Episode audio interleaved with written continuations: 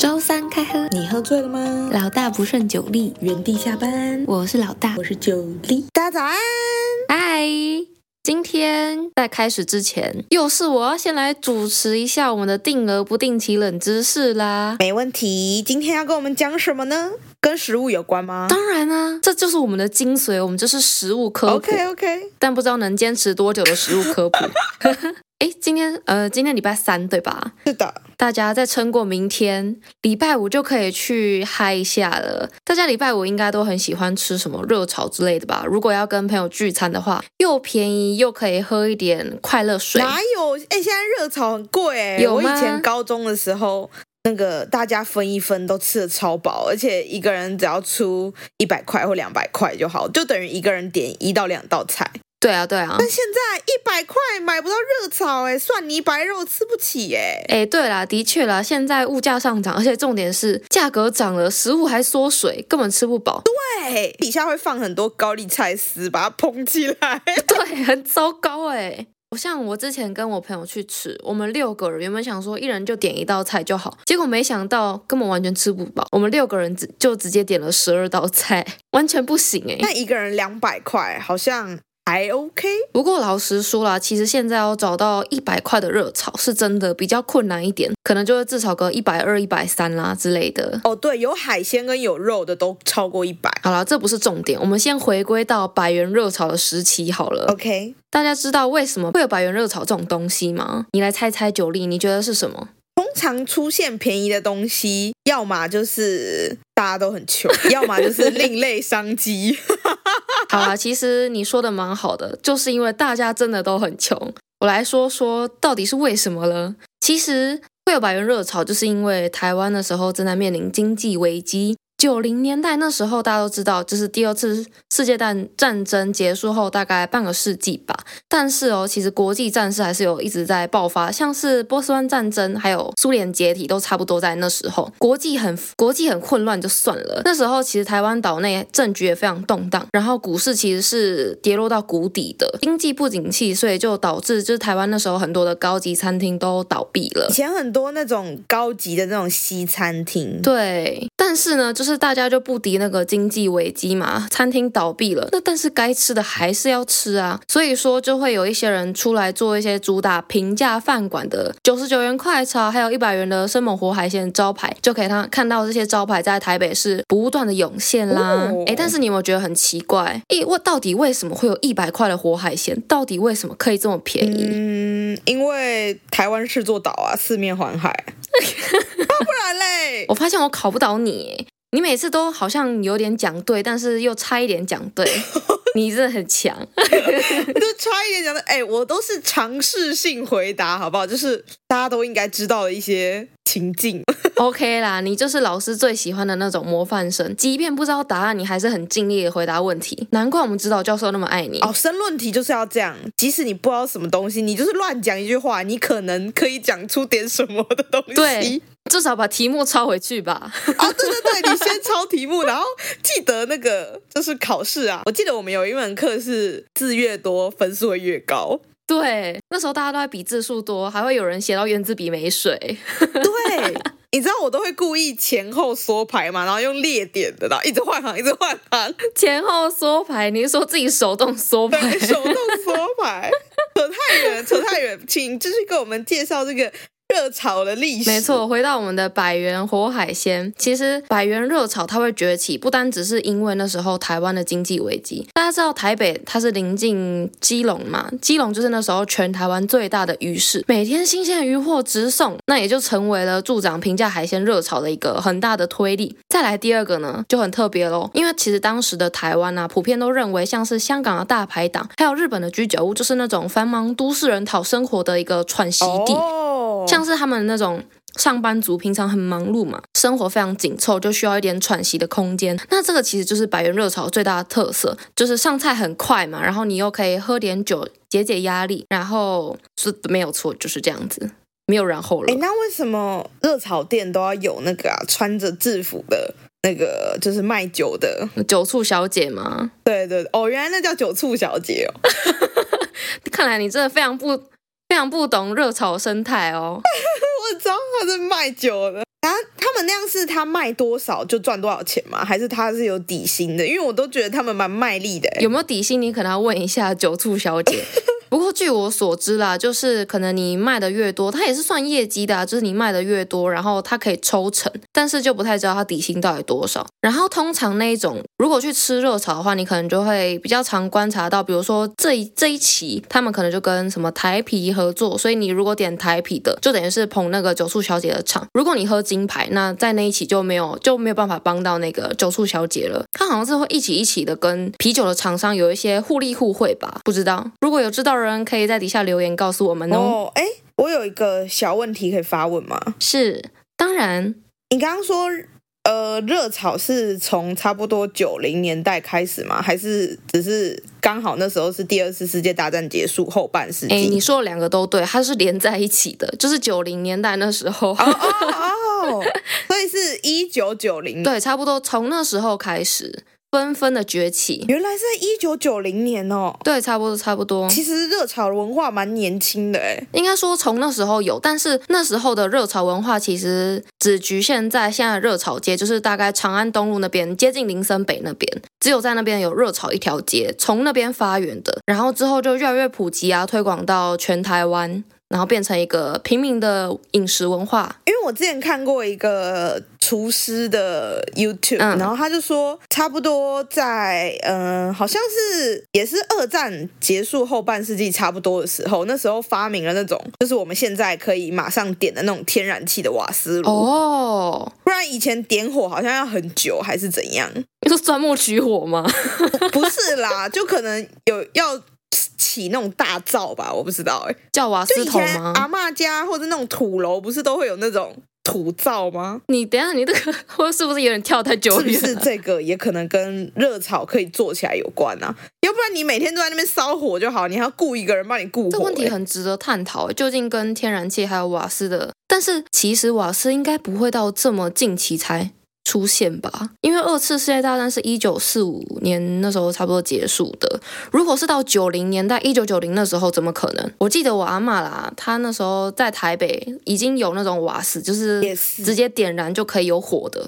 应该不会那么久远啦，但是蛮值得探讨的。我们私底下再好好讨论一是下。瓦斯先被发明还是天然气啊？当然是瓦斯啊，哦，诶诶，但是以发明程度的话，我不太清楚。但是我的分类依据是，就是比较乡下的地方都还在用叫瓦斯，然后比较都会的地方就是有天然气这样子。那感谢老大带给我们非常很棒的热炒知识。耶！但今天这一集的重点是，我们要来普度众生。哦，普渡谁啊？之前我们有一集讲了研究方法怎么做，就是你的研究生活瓶颈怎么办，对不对？哦，研究所主最题。近这个时节很适合讲口试，对，五月底了，大家现在应该是口试的高峰期吧？所有口尾都应该要先约好没喽。错。那如果你约好口尾了，恭喜你，其实你老板已经想让你毕业了。真的诶，可能口试你就已经先成功大概七成了吧没？错，那还没有约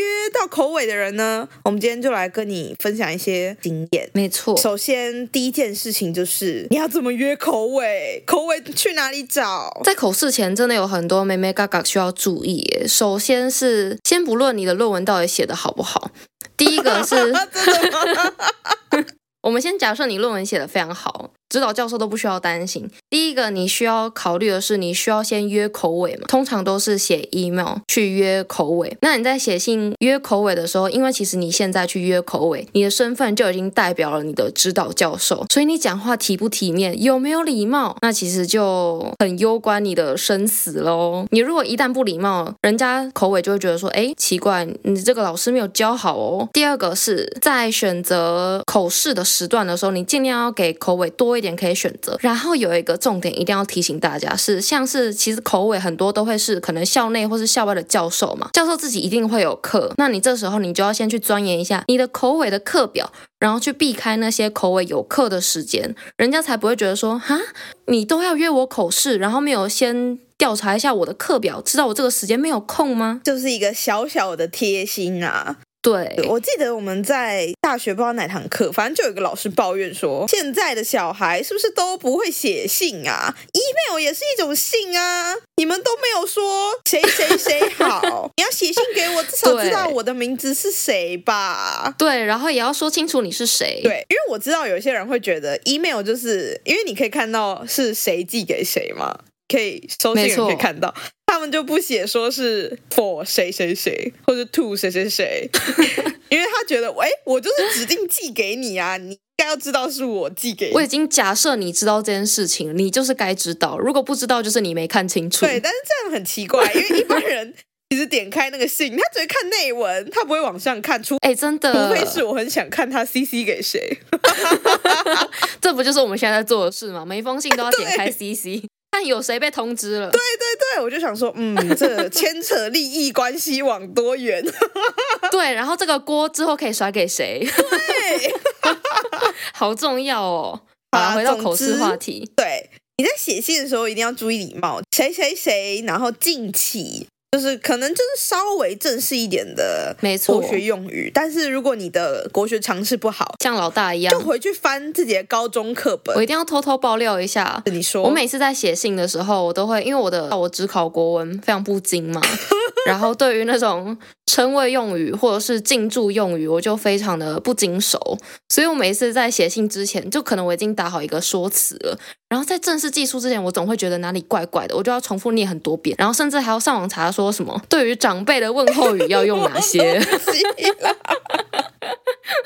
你是说那种什么平台或是大台，你不知道什么时候要空格像吗？平台大台完蛋了哦、o k OK，好，那就是那种称谓或是提称语或是末起词这种，是你要查对不对？但是你至少知道放哪吧？哦，知道了知道了，基本位置、基本 sense 还是有我的。之前有一个工作，反正就是会有攻读生，然后我们要寄信给一些就是对外比较正式的信，我请他们就是嗯帮我拟一封稿，然后该有的东西都要有，称谓他们是 OK，但是那种提称语他们就完全不懂、欸。提称语指的是我们要写信给一个人，我们会写他的名字嘛？比如说我现在写信给老大，然后老大是我的平辈嘛，是所以我就会说老大台见，老大大见。大件哦， 听起来就在骂你。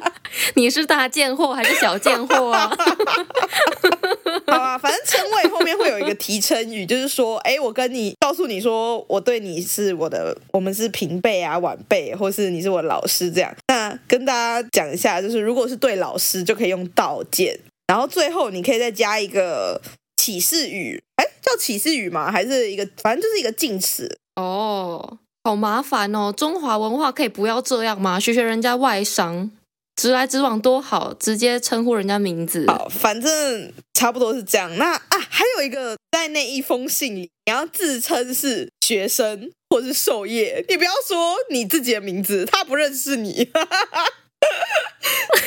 哎，对，真的真的，我发现很多人就是呃，写信给一些老师的时候，因为我们的工作有时候也会接触到一些老师嘛，嗯哼，对。他们就会写我。哦，我的论文就是我的论文，请老师过目。对你把它改成授业的毕业论文、授业之学位论文，是不是感觉高大上很多？听起来专业太多了。那如果有人自称自己的名字呢？比如说老大，这是老大的论文。 有点奇怪。如果你真的想自称自己，你就说鄙人吧，我也不知道哎、 才在下之类的。 在下更奇怪吧？哎，你记不记得有一次？我记得我们听老师说，有一个我们同辈的去面试研究所，然后他就是说他在介绍自己的时候，他就一直说在下怎么样怎么样，在下怎么样怎么样。但是其实他那位在下成绩超好，但是因为他一直讲在下，他就被刷掉了。大成绩超好，在下很想进入本研究所， 他就被刷掉了。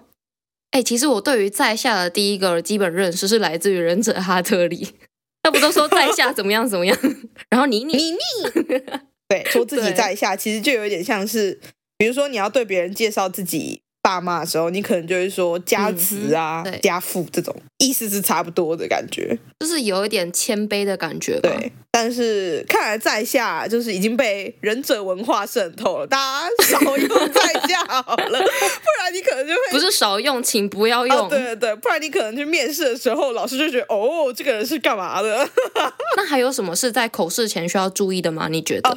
食物。哦，真的耶，拜托，请好好准备。口试的灵魂就是你准备给口尾的茶点，因为口尾通常不会在听你讲你的报告的时候吃东西，尤其是他身边还有两个跟他是同才的，就是同嗯等级的人，所以请注意让他们可以外带，但是看起来要漂漂亮亮的。没错，对，真的，我记得那时候我跟九力的口试，我们两个都是准备那种超精致的甜点，而且我们还有放那种他们专用的糕点盘，，对然后旁边再放一个外带的袋子，然后口味就非常的快 乐。我还有从我家带一组茶具这样。哎，你那个真的超级疯狂的，九力他甚至之前开会的时候，我记得他还有带自己家的茶包，然后还有那种茶壶，自己去冲给所有老师们喝，哎，对所有老师们赞不绝口 我。妈非常的开心，就是家里的茶具可以拿出来用。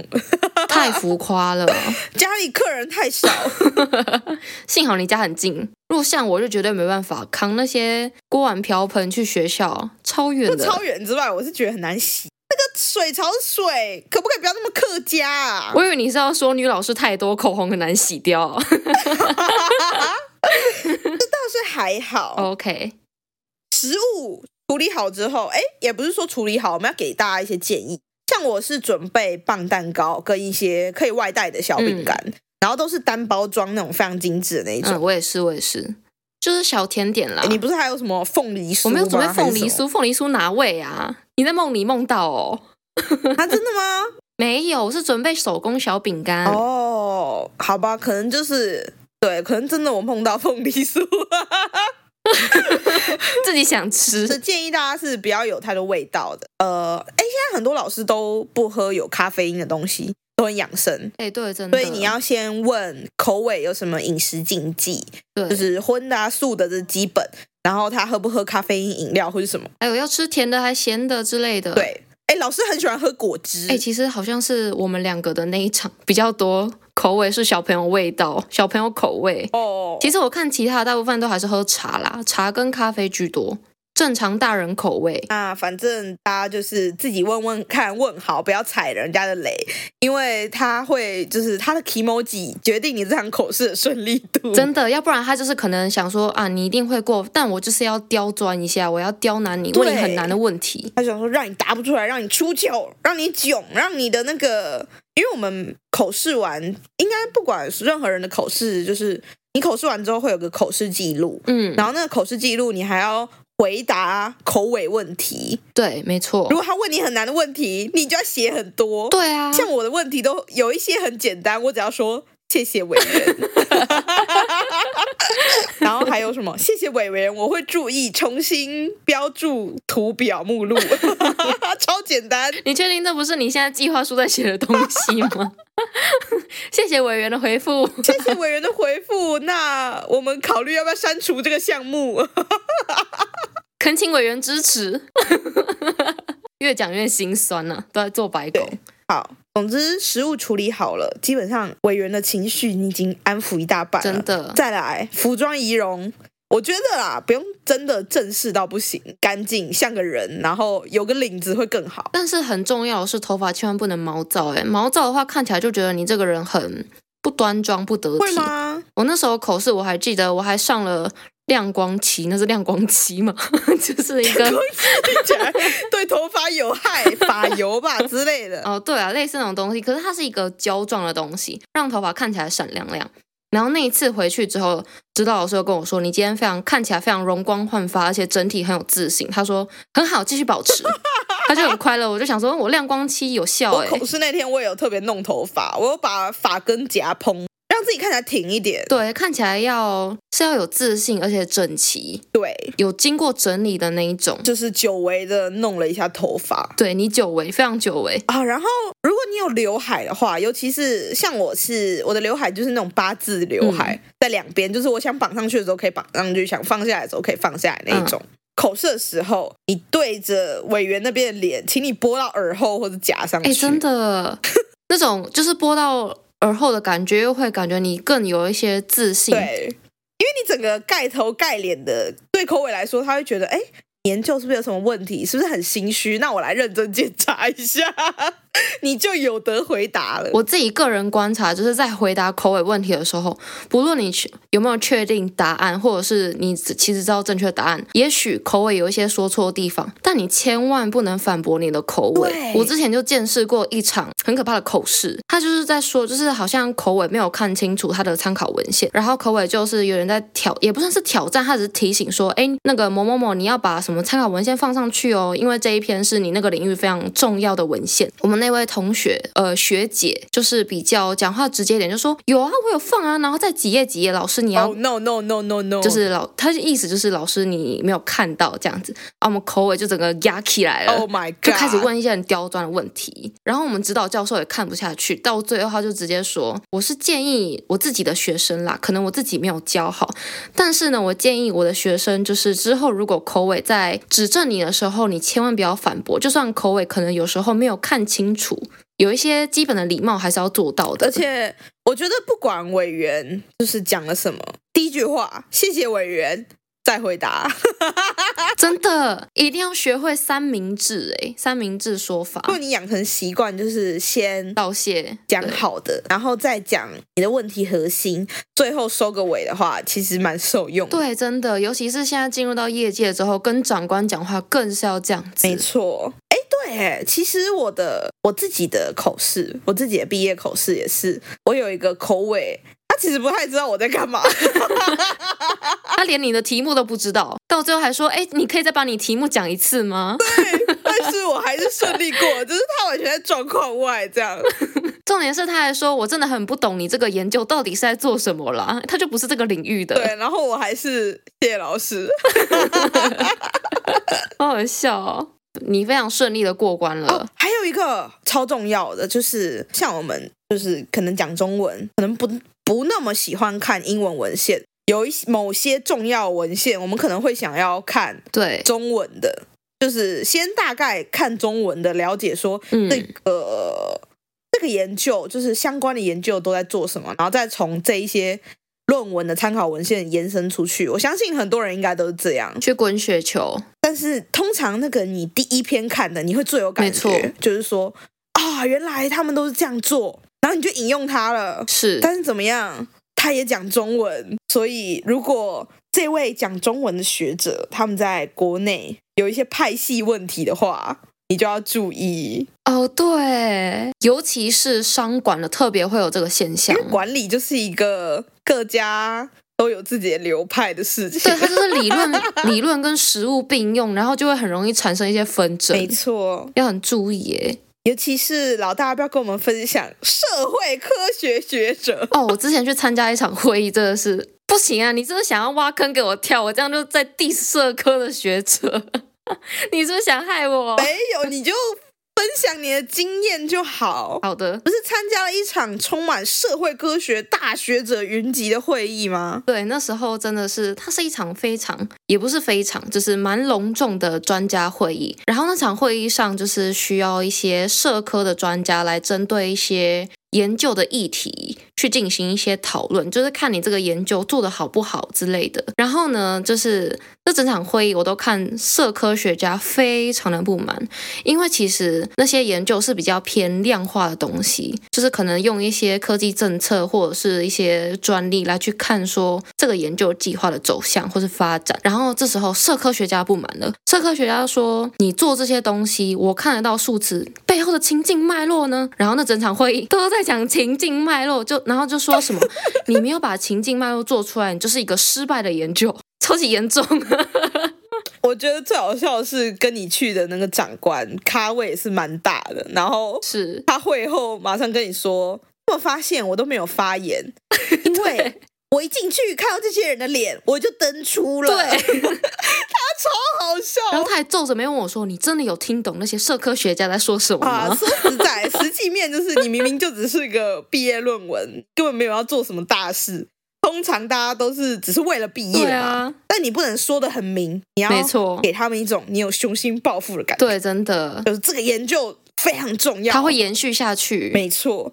但是事实上，通常都是大概手边有什么好数据可以拿就做什么，应该没有人是不能说没有人，应该极少数的人是真正你关注某一个议题，然后来当自己的学位论文吧。哎，不过哎，诶我记得我之前有跟你分享一个梗图，然后那张梗图是说研究生在写论文的一个变化，然后它就是一个一只一只马，然后可能马头是非常的三 D 立体， 然后到了马尾就变成到处分叉的那个几只毛， 就是说就是。你前面规划的非常好，然后你可能都已经设想好你的研究方法，还有可能你可能做一些量化的东西，你演算法要怎么算，到最后就完全变成四不像，对， 变然成后火柴人类型。没错，你就是，而且越来越简陋，因为你会遇到很多研究限制，你一开始没有想到会遇到这些困境，然后你也没有办法突破它真，的所以你就会用一个非常含糊的方式糊过去。对，而且那时候在写论文的时候，真的是因为其实研究限制写在第一章嘛，那时候我还很认真的跟我的指导教授讨论说，诶，老师啊，我没有任何的研究限制，这样是正常的吗？因为我那时候才在写前三章而已，老师就说，哦，不会，你之后就会补上了。然后我想说， 怎么对可他给一个能？迷之微笑，我快笑疯。然后我就想说，我就没有任何研究限制啊，我就超强。结果到后面，我研究限制直接半夜去了。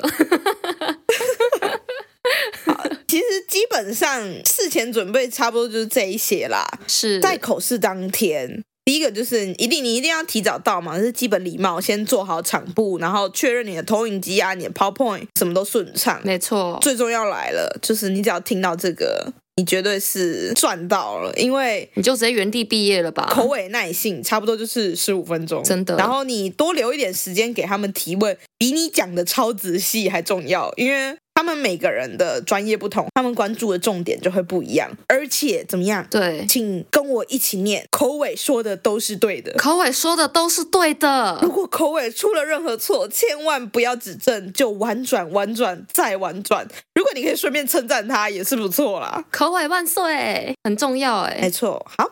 最后，口试就是教授的社交现场，其实跟你本人没什么关系，你就是保持微笑、保持礼貌、保持好看，表现的得体，你的指导教授绝对是带你飞，让你毕业，送你那张毕业证书。没错，而且他还会很骄傲。其实很多人都会很害怕说，到最后口尾在问问题的时候会答不出来嘛。对，如果是我的话，我答不出来，我就会尴尬又不失礼貌的微笑，然后对他谢谢，然后我的指导教授就会帮我答 了。 你是什么官员吗？哎、没有要负责任的意思。我在跟大家讲最佳解，好不好不？是，重点是，也许今天口尾问了你一个很难的问题，其实你也不知道答案，但是呢，你要非常有自信，然后很就是不慌不忙的说出说你的理由，或者是你目前所了解到的一些知识，可能你目前知道就是这些。那你觉得，哎，口尾的问题提得很好，这也很值得探讨。然后你之后会再更深入去研究这方面的问题，然后顺便谢谢口尾，这超重要。没错，这就是他想听到的。对，他就觉得说，哎，我提出了一个就是你的指导教授没有想到，然后你的学生也没有想到的问题，然后你之后会再补上，然后还顺便赞扬了我一下，哦，我就觉得心里很爽快。舒服，，对，而且最重要的是，你在回答那些问题的时候，千万不能紧张，真的千万不要紧张，你就平常心就好，你就想说，你已经进到那个口试的考场，你就已经过了，害怕什么呢？你就是当做轻松聊天，没错。也不是聊天、啊，你的冷静跟你的口试的那一场气氛的紧张程度成反比，你越冷静，紧张程度就越低。对，这真的是，就是你自己，因为其实你就想那那个口试的主场就是你的主场啊，你如果紧张，其他人就只是看你的好戏了而。且系上又没有办法付同一个口味两次车马费，你就想他只来一次啊，哦，可能两次啊。第一次是计划书口试嘛，第二次是 final 这样。 哦，最终口试，好现实层面哦。对啊，这样是不是有让一些务实的人突然觉得哦，好合理哦。对啊，的确是。那就希望以上这些小重点可以帮助到即将要口试的硕二学生或是硕三、硕四啊，希望可以帮助到大家。祝福大家，系上都比较穷，只能付一次车马费哦。耶，拜拜！拜，欢迎来到。知识考古，今天的知识考古真的是，我最近跟他纠缠不散哎、熟到不能再熟了。生成式 AI 本人生成式 AI 底下的产物，光是听到就会反胃。用一个非常大的影响人类的发明，好不好？聊天机器人。没错，那我们想说，我们都很喜欢出去玩嘛。然后老大最近刚从是啊台南放松身心灵回来，获得了心灵上的升级。没错。我们就来看看这个纠缠我了快两个礼拜，哎，有一个月吗应？该不止哦，我们从三月那时候放完一个什么不知名年假啊，二二八年假，爸妈还是清明，怎么感觉是二二八？好，，反正就是放了一个不知名廉价之后，我就被生成式 AI 这个邪灵缠上了。没错，所以我今天决定来挑战这个 邪灵，我要请他帮我 排一个台南的自驾行程。耶！当然，排行程这种事情，我们自己说，我们这种观光客自己说，绝对不划算嘛。哎，不是不划算，绝对没有什么话语权。是我啊们，请了一个台南土生土长不，精准大家应该都很熟悉的老大龙，耶！出欢迎！拍手。哎，我们就是这么客好家，都要自己嗯拍手是。的，我们每一次都要跟来宾讲说我们要自己拍手。所以我现在要拍手吗？你也要拍手啊？拍手。你只有一下吗？ 非常热情。那我们现在先请老大龙先帮我们稍微自我简介一下自己跟台南的熟悉程度。完蛋了，非常不熟悉。哦，没有没有，我跟你说，我就是从小本来就是在台南长大，然后因为假如说你是在台南长大嘛，然后你当然就是不会有捷运，然后而且说你在，假如说如果你是在在台北，然后你可能小时候常常是搭公车移，但在台南小时候基本上就是你可能很小的时候是骑脚踏车，然后等到你可以呃考驾照的时候，你就是直接骑机车，所以在如果是对于你家周边的话，至少是什么呃你平常会去的地方，基本上都是骑机车移动。哦，那所以基本上你是不会有任何的迷路啦，或者是什么找不到你要去的地方这个问题。所以大部分谈都是直接骑机车的。所以骑机车到不了的地方就不会熟，对不 对？骑机车到不了的地方，你是说比如说澎湖吗？好幽默， 就是骑机车骑太久屁股会痛，就不想骑到的地方。你这标准很个人主观哎、 因为我最近其实是比较常开车。假如说如果是我小时候，就是可能高中、大学那时候，那骑机车的时候，我是可能觉得大概骑机车四十分钟到一小时之内，我觉得都还可以接受。但如果太热的话，我就会考虑。哎、其实蛮远的哎、啊四十分钟到一小时、可哎，是骑骑机车，你其实不会太无聊啊，因为你就可以吹着风啊，然后看看旁边的东西啊，这怎样子么。听起来很像我阿公会做的 事？好，所以我们这位老大龙，首先脚踏车能去过的台南都了解，对啊机车能到的台南都了解，汽车能到的台南也都了解。哎，但是其实我去台南玩的时候，有看到公车啊，从来没搭过吗？我公车，公车在我高中的时候，因为我高中离我家算是有一段距离，如果是骑机车，可能要十五到二十分钟，搭公车应该要四十分钟。但是有时候你等公车的时间会比搭公车久，台南公车很不稳，而且很，它大概只有在特定的时间会准时到。啊那、如果是骑，如果你突然想去什么地方，那个公车可能。呃，就是三分钟前是三分钟，然后三分钟之后还是三分钟这样子。哎、这倒是真的。所以你就完全没有办法。这样的就对，但那是我高中的时候啊，现在说不定有进步啊。 OK，好。那你现在跟台南不熟了吗？我们今天是要来聊个现在事哦。好啊，我觉得应该也还是蛮熟的啦。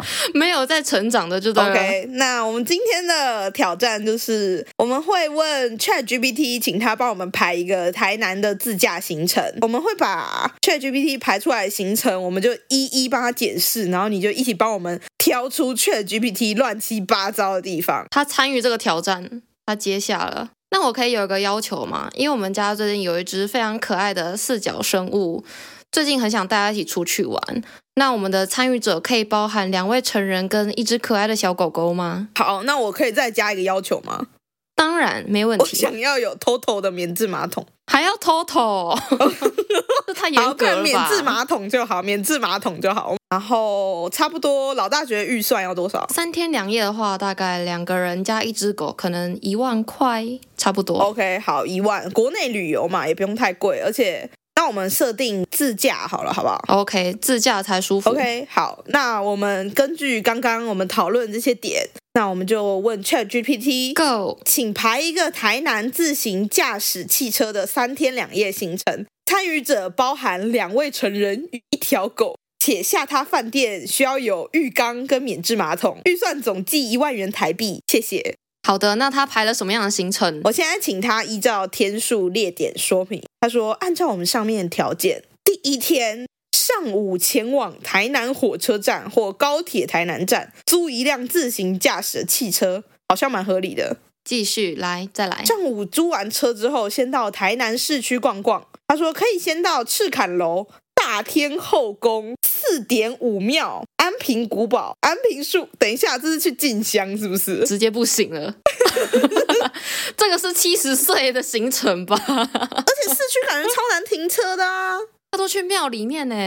刚刚他说的这些呃校外教学会去的地方，原来是国小嘛，我们误会，我们以为是七老八十。没有没有没有，没有那个小朋友都会去过。长大之后就是因为他都长在路边，真的假的？景点都在路边，他没有说有什么很大的园区之类的，就是这种你就路边就可以看到，去过就可以了。如果你已经去过的话，第一天可以直接取消。哎、我们现在只有上午，你怎么这样？他有安排午餐跟下午的行程哎、给他一点机会。那我们可以晚一点出发，从午餐开始哦、。o k 好。 那如果上面的景点你都去过的话，我们就从午餐开始好不好？睡饱一点。 OK，那午餐吃什么那嘞？午餐的话，他推荐说可以在安平区的小吃摊或是餐厅有当地美食。哎，好合理哟、 安平哦，我只有印象是豆花而已耶。还有什么安平区有什么？哪一间呐、安平豆花啊，为什么安平是豆花啊？安平有豆花啊。安平不是吃虾卷吗？它不是有那个黑豆花吗？有吗？真的假的？对啊，你没去过吗？是哦，不是吃海鲜虾卷那种吗？呃，也有虾卷，就是安平老街啊它。就在路边，然后有一间超大店，然后它的椅子哦是那是哦种长条的那种一竹排凳的，木头，哎，不对，木凳，木对头对的对椅，子哦，老大，你不是刚从台南回来？我是不是就跟你说，我真的不想再吃甜的了？我对于甜的真的还好、有哎咸的豆 花吗？感觉蛮恶的。好恶心、那哦。就是咸豆浆了 吧？等一下，我刚刚听到台南人发自心底的说，好恶心。 那个就是放很久，然后从豆浆从液态变固态吧。超恶的。啊那你觉得午餐在安平区吃是一个还不错的选项吗？就是当地的小吃摊或者是餐厅。对啊，我、哦，有合格哦，ChatGPT。我几乎每次回去台南，我都会去安平那边喝个牛肉汤、有没有推荐的口袋店家？啊。这个自己 Google 吧，这个到处都是、台哦。南人不想要再分享了。安平那边的牛肉汤，你就看到它有开什么分店的那个呃炭砖，然后它就是很 好喝。哎，真的吗？可是通常那种比较赚、可以开比较分多分店的，应该就是观光客吃出来的吧？就是不是在地口味啊？那如果是在地口味的，我们要在这边分享吗？哦，不想就对了啊，口袋名单私藏啊。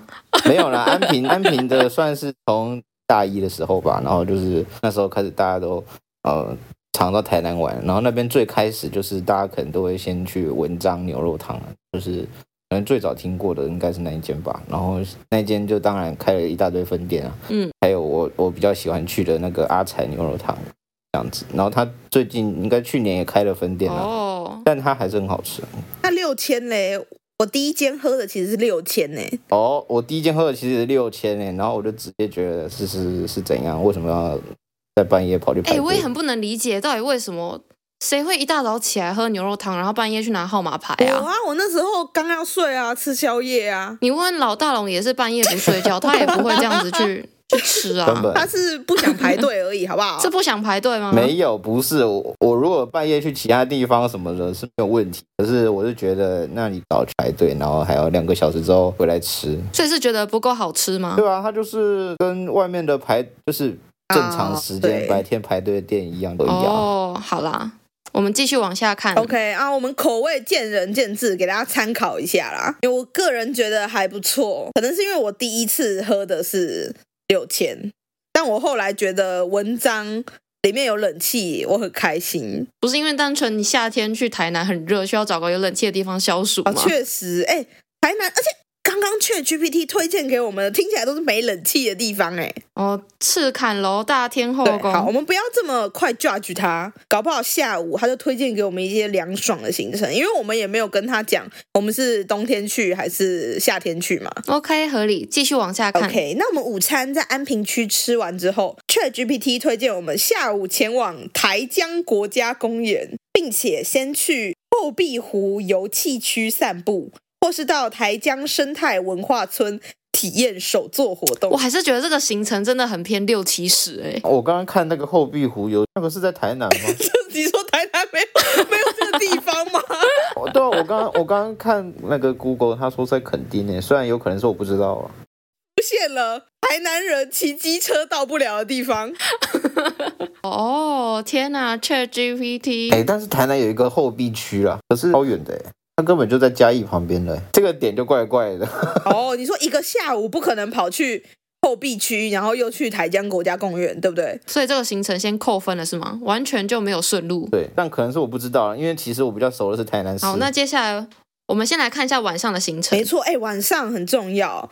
然后 ChatGPT 推荐我们晚上可以入住台江国家公园内的民宿，享受山林之间的宁静环境，并沉浸在大自然的美景中。那这边跟大家补充一下，ChatGPT 跟我说，台江国家公园宿舍区是一个民宿，然后它位在台江国家公园内，到底是什么而？且它还写说里面有提供浴缸跟免治马桶。还是那个就是员工自己的宿对，舍？欸他说一个晚上两千五新台币，然后还有包含早餐，听起来很划算。但是国家公园内会有民宿，其实应该蛮少的吧？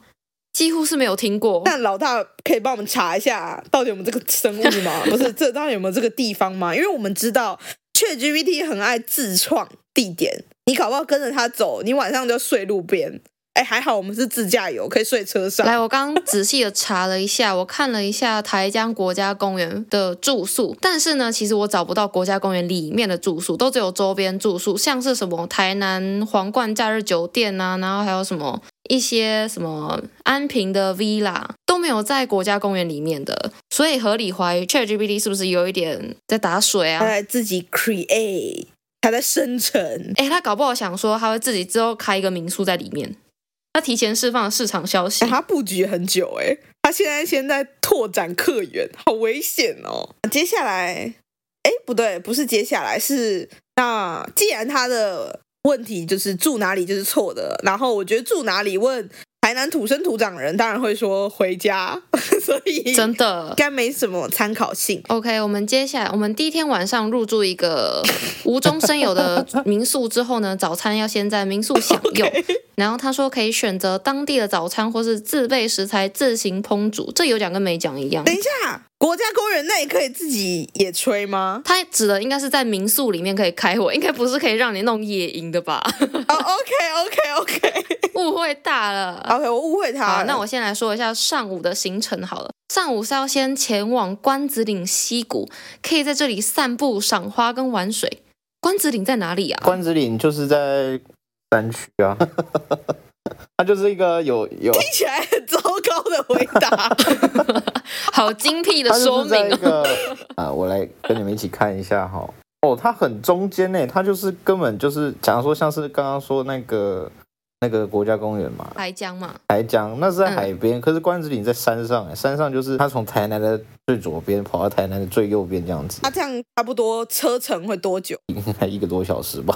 一个多小时好像好像还可以接受吧。可以吗这？样很糟糕。不是不是，大家先听一下下午的行程好吗？早上我们在关子岭呃吃完午餐之后，下午又要再前往安平渔港、欸。哎， 昨天不是才在安平，安平渔港不是在台江附近吗？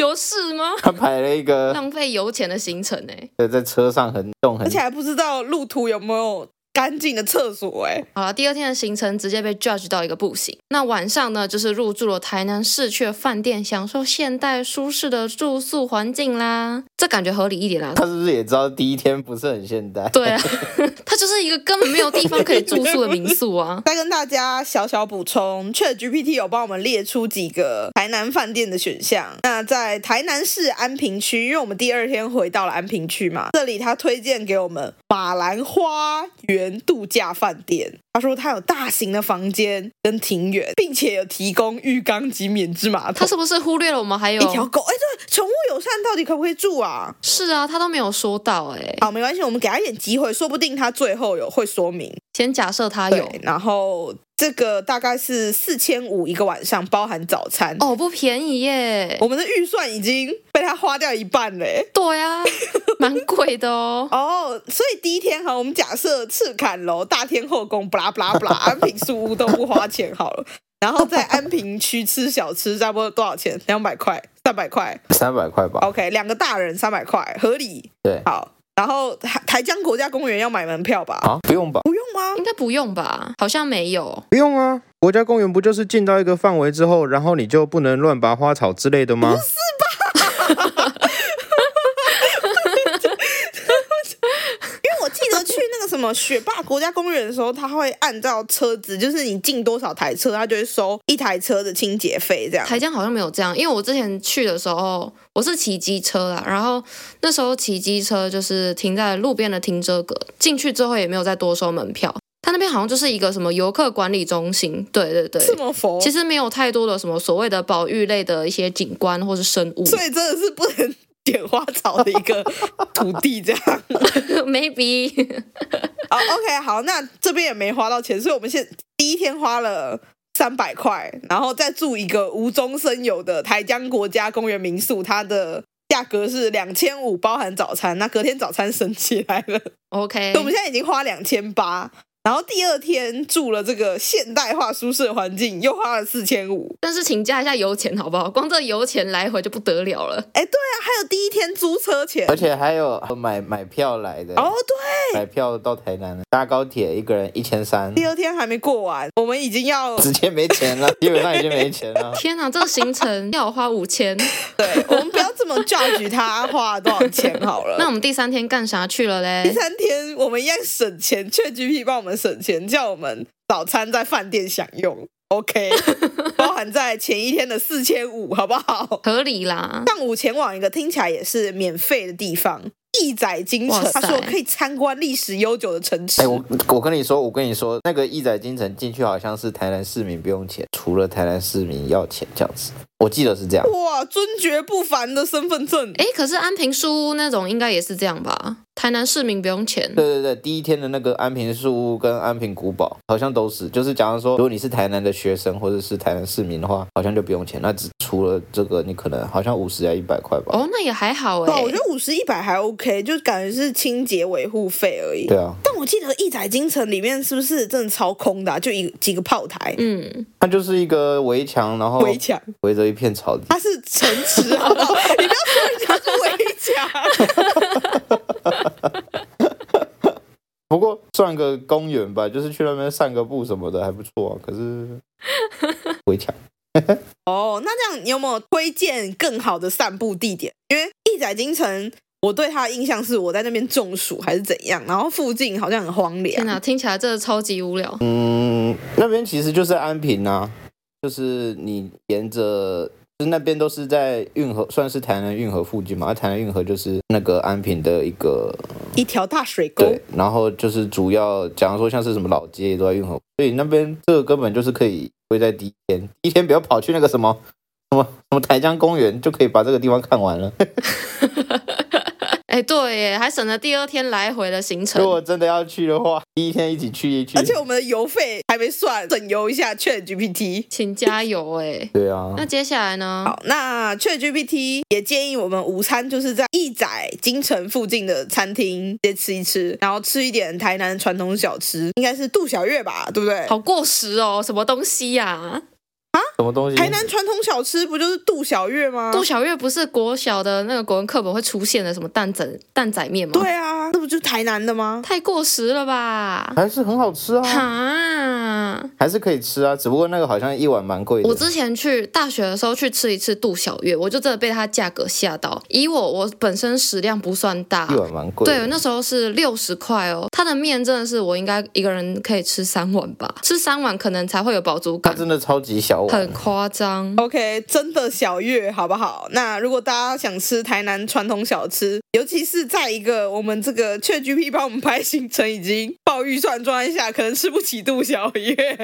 哎，下午这个他下午排了，我们可以去台南市中西区啊，下午就去花园夜市逛街吗？花园夜市在中西区哦，花园夜市在北区吧，糟糕了不。过没关系啊。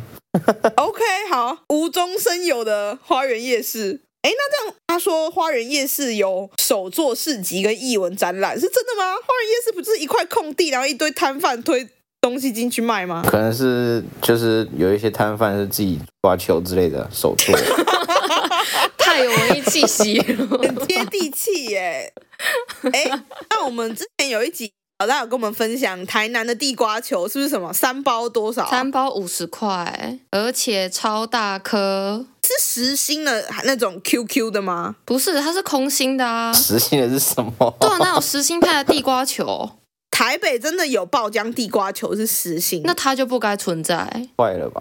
不要这样， 给他一点机会。不行，绝对要空心的。听起来就很饱。 OK，反正 ChatGPT 又帮我们杜撰了一个台南中西区有花园夜市。不过我真的蛮推荐台南中西区很多美食诶、我之前去那边吃过一个沾面，叫做哪尼沾面，蛮好吃的。它是日式的那种拉面吗？对，。它是沾面，很浓稠的那种沾面。哦就在那个我上次是跟你去吃那个花出的附近。哦，那个吐司。对，我们 IG 有分享。对，请大家去看我们认真经营的 IG，上面有非常厉害的三色吐司，还有那个团子，团子真的很好吃。没错，为了拍那几张照片，我快热到不行，然后我还一直被蚊子叮。哎，幸好我在你旁边，你是天然的捕蚊灯 哎、真是辛苦我了，请台南的蚊子不要这么爱叮我，而且台南的蚊子很多那种小黑蚊，哦，真的吗？它就是叮一口，它不一次吸饱，然后就好几个地方叮一滴滴，叮一滴滴，我真的很生气。哎、不过这整个行程让我